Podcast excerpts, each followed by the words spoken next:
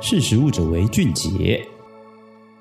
Hello，各位听众，大家好，欢迎收听《识食物者为俊杰》，我是陈学。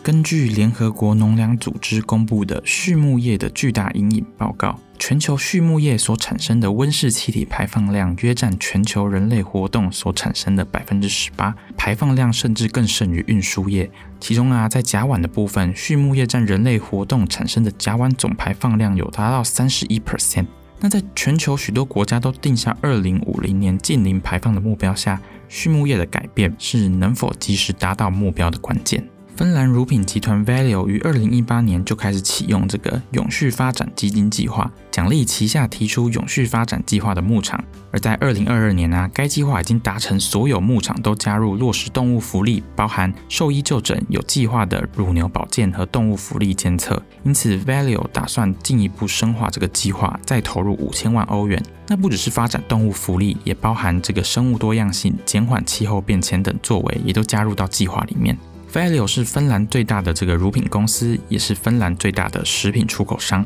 产品遍布约六十个国家，占芬兰食品出口总额的百分之二十五。无论是在环境的作为，或是促进畜牧业永续的发展上面，都有着举足轻重的影响。Valio 的产品副总裁指出啊，Valio 预计在二零三五年要将牛乳的碳足迹降至零，而牛乳碳子足迹有很大一部分都来自这个牧场的生产端，这也就是为什么牧场需要有工具来检测碳足迹的减少，并采取行动。那 Valio 呢？它旗下拥有这个四千个牧场，其中四分之一都已经采取相关的措施来减少碳足迹。那包含这个沼气发电啊，或者是牛粪的回收再利用等等。且有约一千两百个正使用碳足迹计算机来计算碳足迹。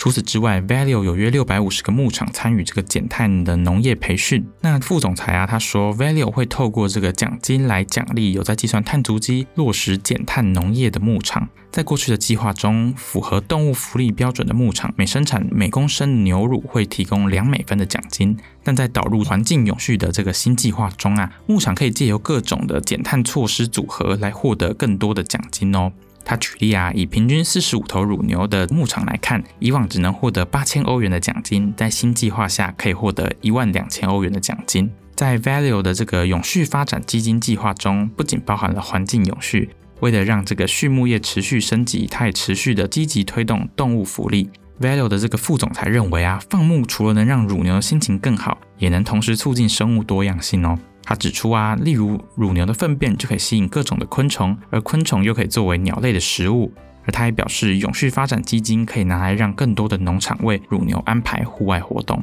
那由于芬兰生产的牛奶有百分之八十都在 Value 的永续发展计划中，那 Value 也强调，他们正在采取的行动对于农业永续有着重要的意义。除此之外啊，Value 也将营业利润与农民分享，其支付给农民的生乳价格高于欧盟平均水平的每公斤零点四七欧元。自二零二一年十月以来，Value 的生乳收购价每公升又再提高了十点五美分，来促进畜牧业的永续发展。好，那今天的分享大概就到这边。大家都知道节能减碳啊，净零排放非常重要，但畜牧业又作为人类很需要的营养或者蛋白质的来源，那该怎么办呢？那所以芬兰最大这个乳品公司 Valio 的这个计划，也许就是作为一个可以参考的地方。它就是透过这个永续发展基金来鼓励旗下的牧场可以去落实这个环境永续啊、动物福利的部分。好，谢谢你收听《识食物者为俊杰》，我是陈学，我们下次见，拜拜。